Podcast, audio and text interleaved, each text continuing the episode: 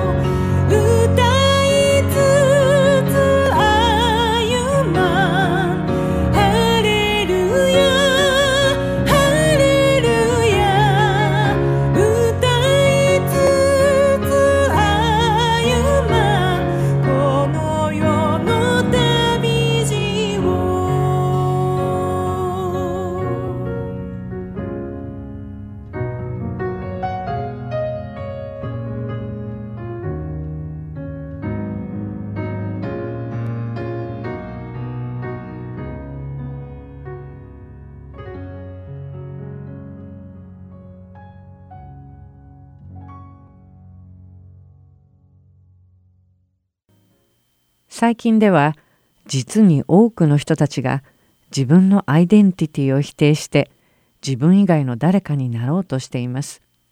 しかしこの世の人たちはそれをさほど不思議には思っていないようです。人が性別を変えたり動物やエイリアンになろうとしたりする人々を受け入れる人は増加しそれが人権を守ることだと主張しています。またそうした選択を受け入れる人々は愛を持ってそうしているというでしょう。しかし一つ見落としている点があると思うのです。それはどんなに整形手術を施し性別を変えたり外見を人間以外の生き物に見せかけたりしても内なる人は誰にも決して変えることはできないということです。どんなに精巧に外見をエイリアンのように作り変えられたとしても内なる人はエイリアンではなく地球に住む人間なのです。そしてどんなに精巧に女性にあるいは男性に外見を作り変えたとしても内なる人は変わらないのです。人は外見を見て人を判断します。外見がエイリアンのようならその人はエイリアンだと人々は信じるのでしょうかまた人は整形手術を施したところで爬虫類になれるでしょうか外見が女性であればその男性は本当に女性になれるでしょうか？いくら手術を施しても男性は妊娠して子供を体内に宿すことはできません。いくら手術をしても女性は体内で精子を作ることはできません。いくら外側を作り変えたとしても神様がその人をお作りになった体の器官を変えることはできないのです。本当に変えられたいと思うなら内なる人が変えられなければなりません。皆さんはどう思いますか？本当の変化は内側から起こっていくとは思いませんか？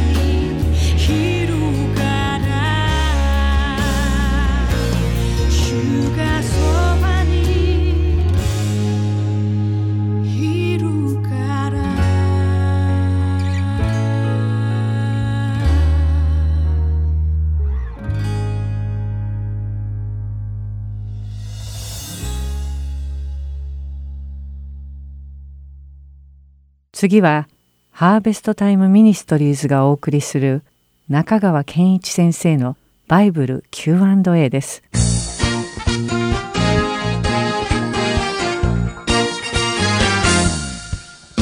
はい、今日のご質問です。今日は2人の方からの質問を取り上げます。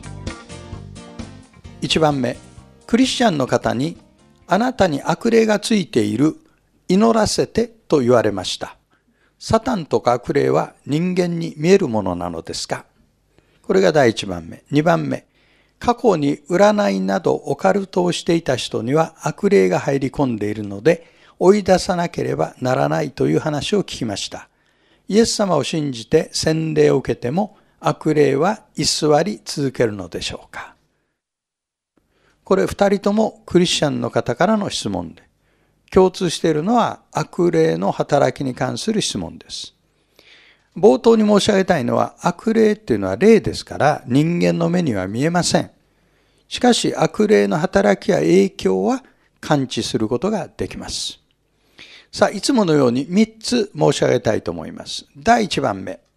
悪霊に疲れることと悪霊の攻撃を受けることを区別しましょう。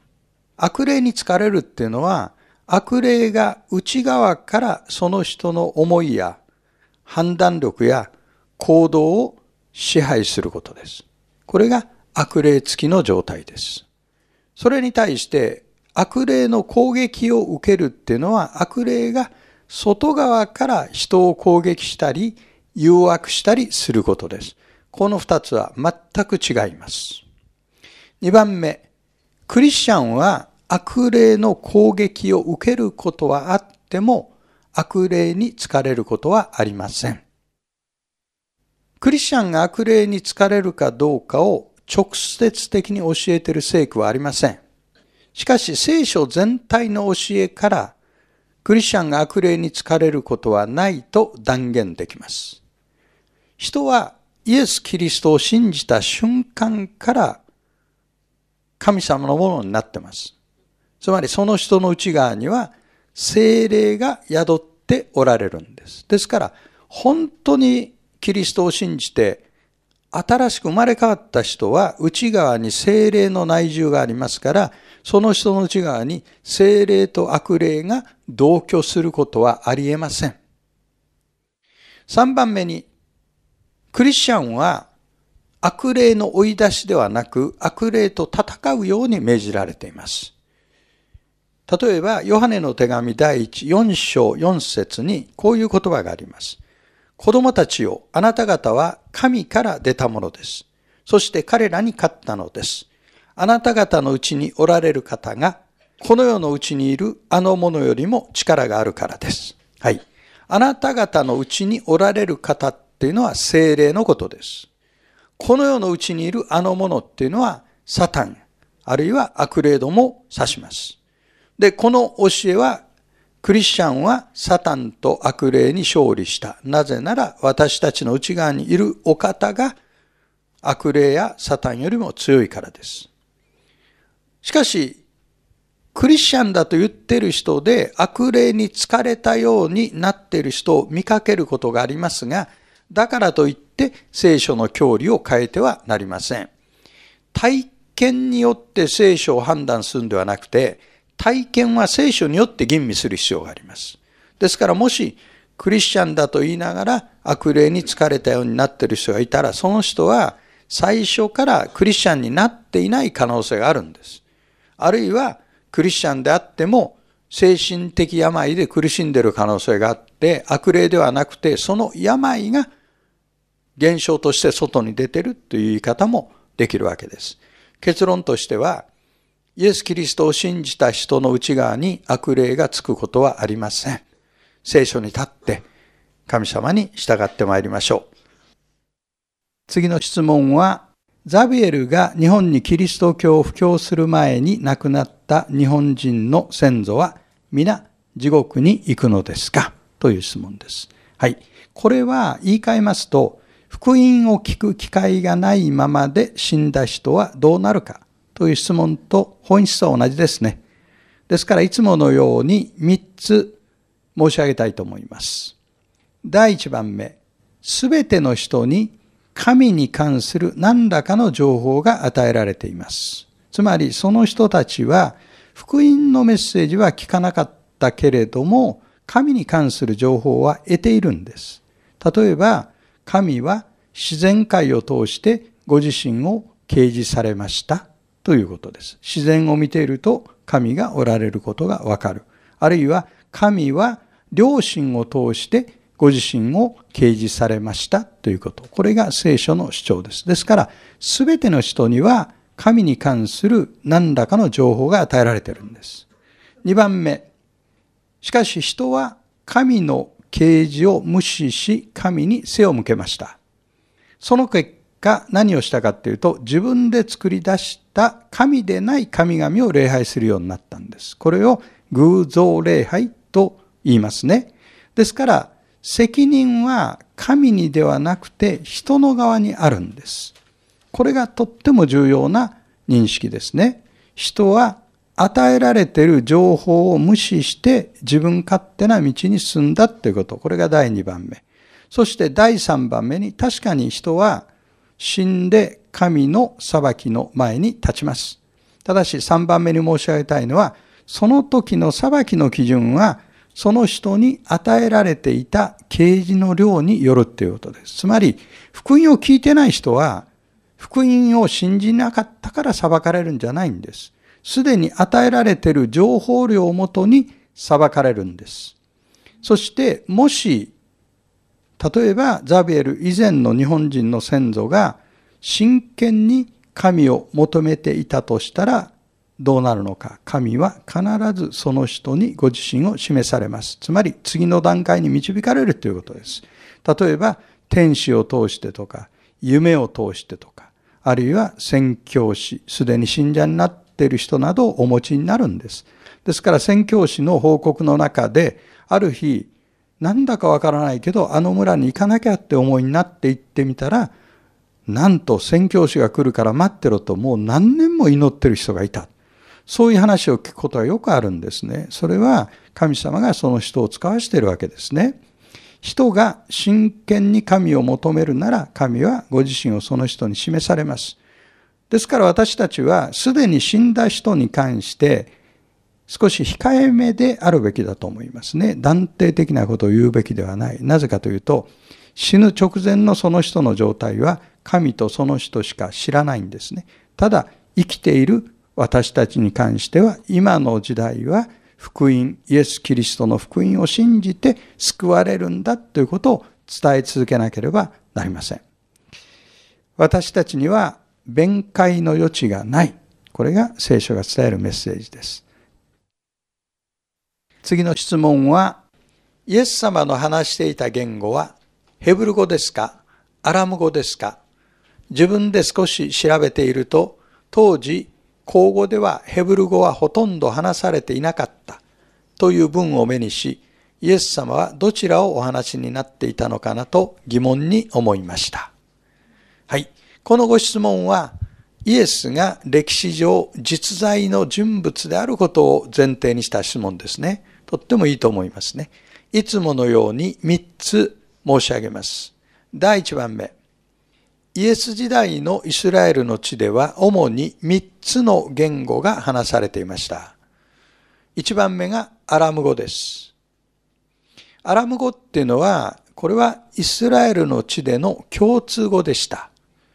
ヘブル語とは親戚の言葉ですが、違いは何かというと、アラム語の場合は他の言語から借用した文字や言葉がボキャブラリーですね。言葉があった。他の文化から借用した表現があった。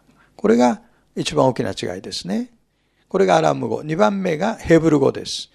これは主に立法学者、パリサイ人、サドカイ人などが使用していた言語です。つまり、宗教家たちが使っていたのがヘブル語です。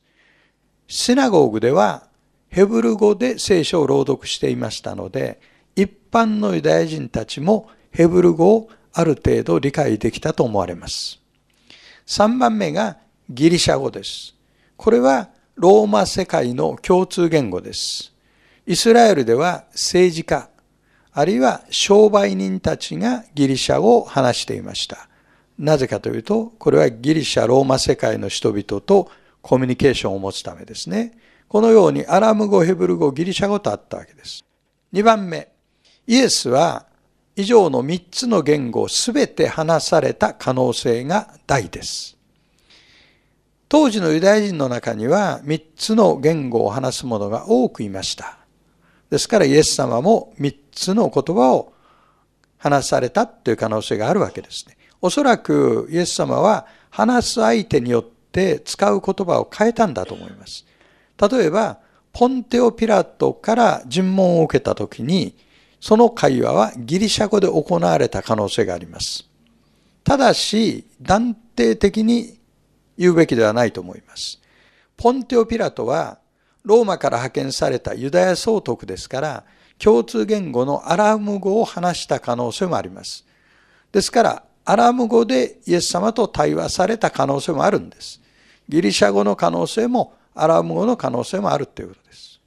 3番目に、以上のことを申し上げた上で、では、イエスはどの言葉を一番話されたのか。イエスは以上の3つの言語の中で、アラーム語を最も話されたと思われます。福音書の中に出てくるイエス様の言葉の中に、特にキーワードになっているもので、アラム語の表現が多いんですね。例えば、タリタ組、少女よ起きなさい。これはマルコ5章の41節アラム語です。あるいは、エパタ、これ開け。マルコ7の34、アラム語です。アバ、父よっていう言葉。マルコ14の36。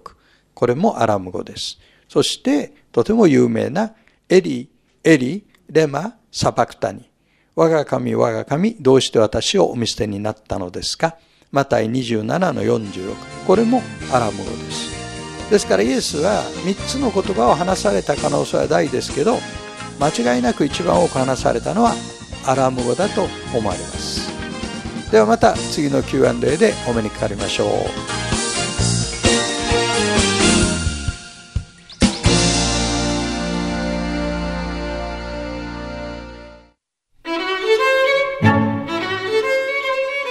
ハートソウル福音放送では日本語放送だけでなく英語によるキッズプログラムも毎週放送しています。お子様にぜひ福音に親しんでほしいとご希望の方には無料 CD を送付しておりますので CD ご希望の方はハートソウルオフィス602-866-8999までお電話をいただくかハートソウル heart.org.gmail.com heartandseoul.org.gmail.com までメールにてお知らせください。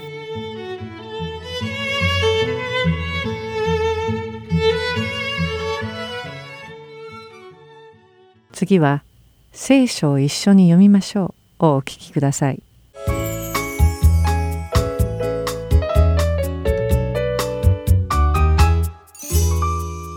皆さんこんにちは。一緒に聖書を読みましょう。の時間がやってきました。お相手はいつものように私横山勝です。今日も一緒に聖書を読んで御言葉を学んでいきましょう。またしばらくの間お付き合いください。神様を信じるというのは一体どういうことなのでしょうか。この質問にはいくつもの意味があります。神様が天国と地球の作り主であることや神様がご自分の一人子であるイエス・キリストを私たち人間の罪をあがなって十字架にかけられて死なれることで私たちの罪を洗い流して私たちに永遠の命を授けてくださるためにこの地球に送られたことを含んでいます。しかしこれを違った視点で見てみると神様を信じるということは時間が作られる前に神様が私たちをご自分の子供にするために選び出しそして神様が私たちを見捨てられることなどは絶対にないということを知るということになります。私たちがクリスチャンとしての信仰を持つ始まりとはイエス・キリストを私たちの救い主として信じることです。そしてそれは神様が天国と地球を作られてご自分のたった一人の息子を私たち人間の罪をあがなうために送られたことを信じた時から始まるのです。つまりこれを信じた時にあなたはクリスチャンになるということなのです。しかし全てのクリスチャンが最初に言ったことを信じているわけではないのです。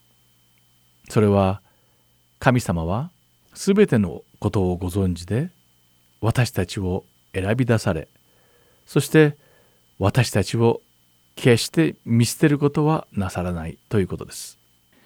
信仰を持って毎日を生きていてもたくさんの辛いことや悲しいこと困難なことはなくなりません。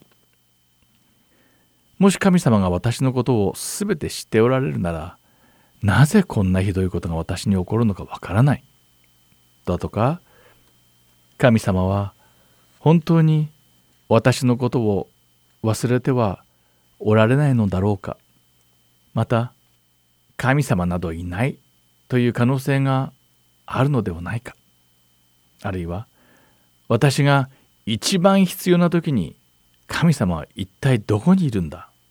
などと人々が困難に直面し人生の中で辛い経験をしている時にこういった質問をよく聞きます。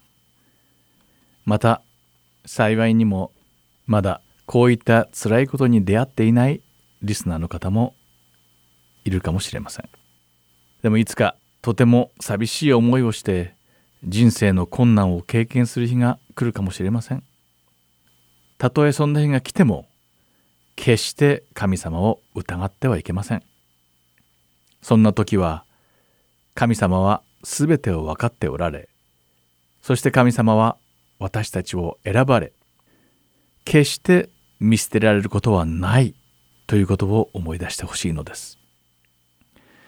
今日皆さんと一緒に読んで学んでいく聖句はルカの福音書第12章なんですがここでイエス様はたとえどんなことがあっても心配などせずにただただ私たちを選んでくださった神様を信仰しなさい。とおっしゃっていますこの章の24節ではカラスそして27節から28節では花を例にとってこのことを話されていますではまず24節からカラスのことを考えてみなさい。巻もせず、借り入れもせず、納屋も蔵もありません。けれども、神が彼らを養っていてくださいます。あなた方はカラスよりもはるかに優れたものです。続いて27節から28節です。百合の花のことを考えてみなさい。どうして育つのか、紡ぎもせず、折りもしないのです。しかし、私はあなた方に言います。映画を極めたソロモンでさえ、このような花の一つほどにも着飾ってはいませんでした。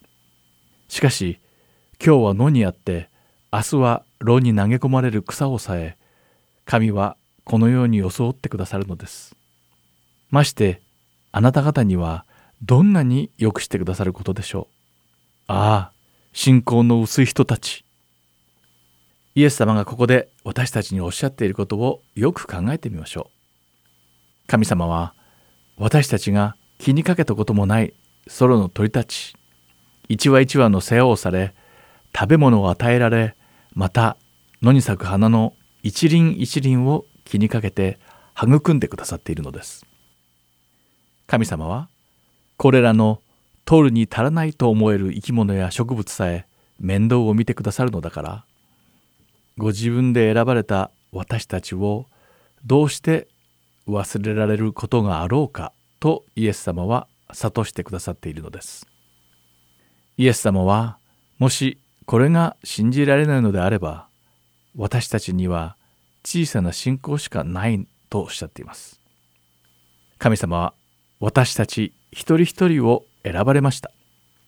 そしてたった一人のご子息を私たちのためにくださったのです。このようなことをなされた神様が私たちを見捨てられると思いますか？そんなことは決してありえません。私たちは神様を信仰しなくてはいけないのです。最後にピリピ人への手紙第1章6節を一緒に読んでみましょう。あなた方のうちに良い働きを始められた方はキリストイエスの日が来るまでにそれを完成させてくださることを私は固く信じているのです。それでは祈りましょう。神様イエス様の御言葉を通して私たちに勇気を与えてくださってありがとうございます。辛いことや困難なことに直面しても私たちは決して一人ではないことを今日学びました。たとえどんなことがあってもあなたはいつも私たちと一緒におられるという約束を信じて生きていくことを誓います。そしてそれをいつでも信じられるようにお助けください。主イエス様の皆において祈ります。アーメン。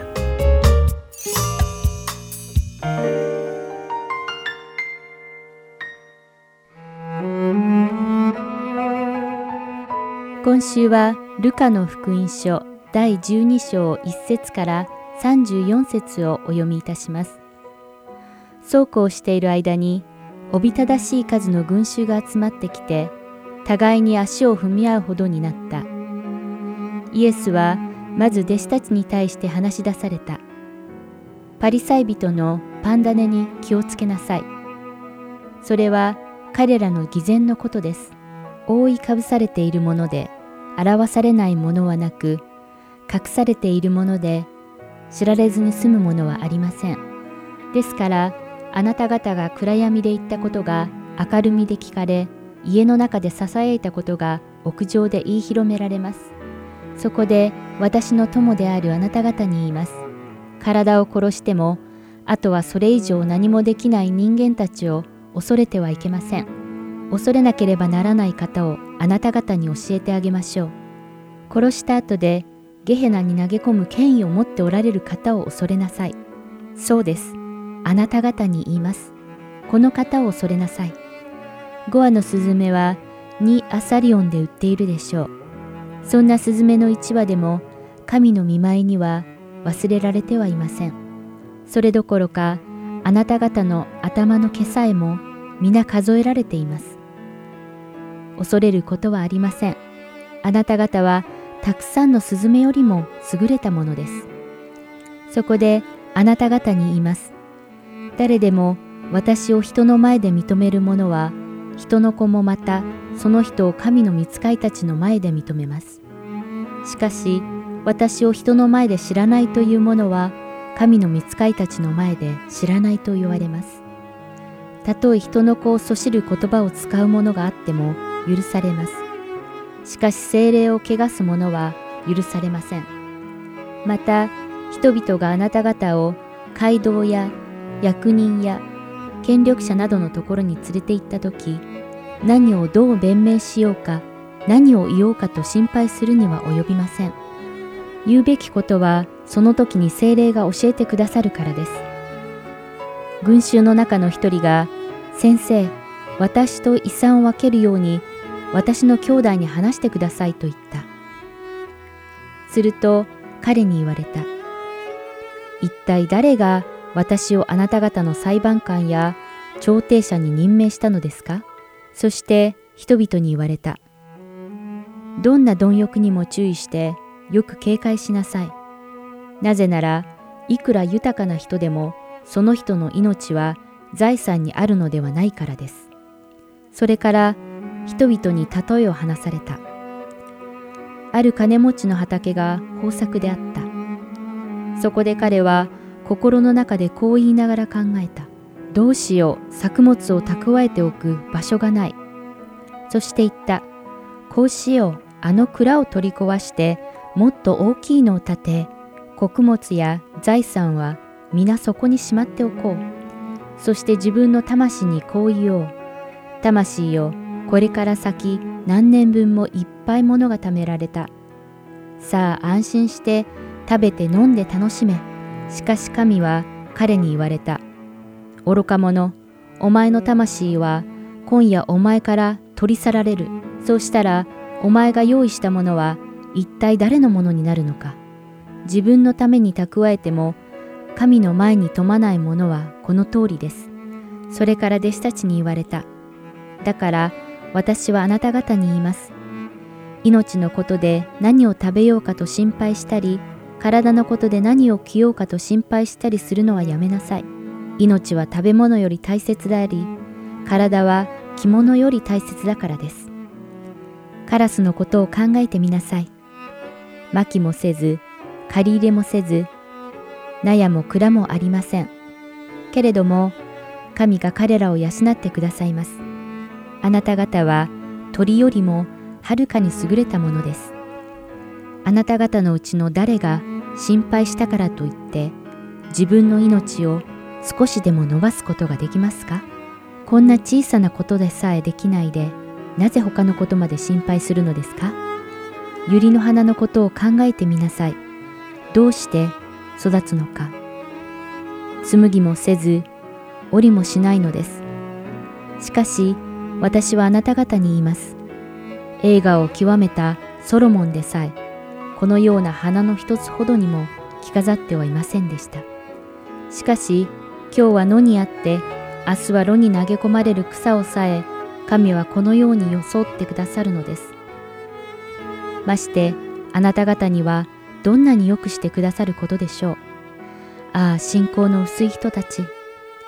何を食べたらよいか、何を飲んだらよいか、と探し求めることをやめ、気を揉むことをやめなさい。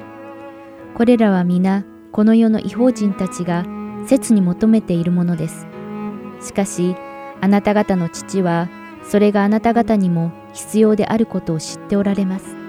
何はともあれ、あなた方は神の国を求めなさい。そうすれば、これらのものはそれに加えて与えられます。小さな群れよ、恐れることはない。あなた方の父は喜んであなた方に御国をお与えになるからです。持ち物を売って施しをしなさい。自分のために古くならない財布を作り、朽ちることのない宝を天に積み上げなさい。そこには盗人も近寄らず、シミも痛めることがありません。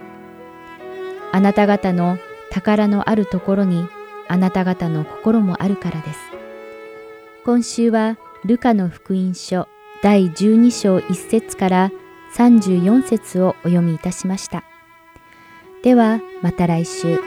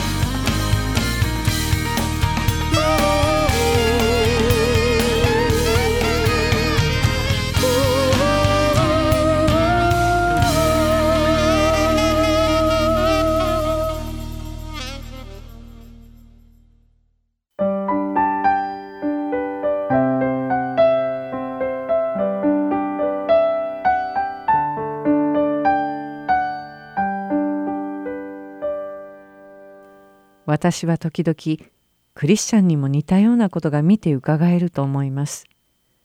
外側ではクリスチャンのように振る舞っている人がいるということです。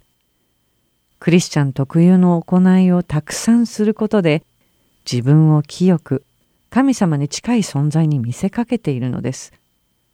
このような人々をイエス様の言葉では白く塗られた墓と呼ぶのだと思います。神様がご自分の一人子イエス様を私たちの罪のために送ってくださったのは外側をそれらしく作ろうためではなく内側から変えられるためなのです。外見をいくら作り変えても私たちの内なる人を変えることは決してできません。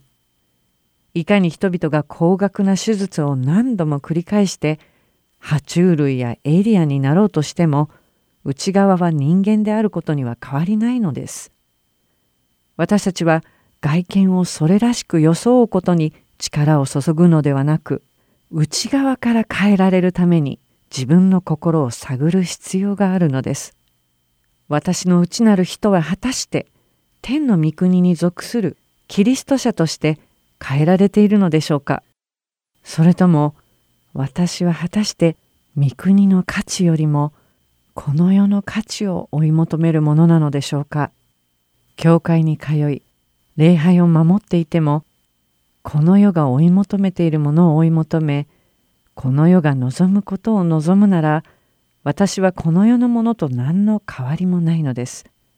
ですから外側を作ろうことに専念せずに内側が作り変えられていくことを切に求めましょう。エペソビトへの手紙4章22節から32節を新海訳2017訳でお読みします。その教えとはあなた方の以前の生活について言えば人を欺く情欲によって腐敗していく古い人をあなた方が脱ぎ捨てることまたあなた方が霊と心において新しくされ続け真理に基づく義と性をもって神にかたどり作られた新しい人を着ることでした。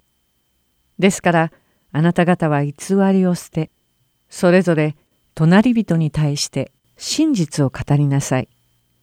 私たちは互いに体の一部分なのです。怒っても罪を犯してはなりません。憤ったままで日が暮れるようであってはいけません。悪魔に機会を与えないようにしなさい。盗みをしている者はもう盗んではいけません。むしろ困っている人に分け与えるため自分の手で正しい仕事をし苦労して働きなさい。悪い言葉を一切口から出してはいけません。むしろ必要な時に人の成長に役立つ言葉を語り聞く人に恵みを与えなさい。神の精霊を悲しませてはいけません。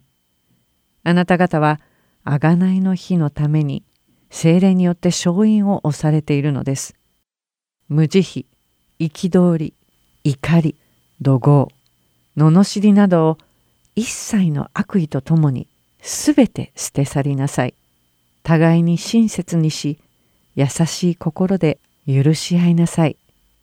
神もキリストにおいてあなた方を許してくださったのです。この御言葉にあるように私たちが内側から変えられるにはまず情欲によって腐敗していく古い人を脱ぎ捨てることから始まり神様の義と清さを兼ね備えている神様に似せて作られた新しい人を着なければなりません。外側をいくらそれらしく作ってもダメなのです。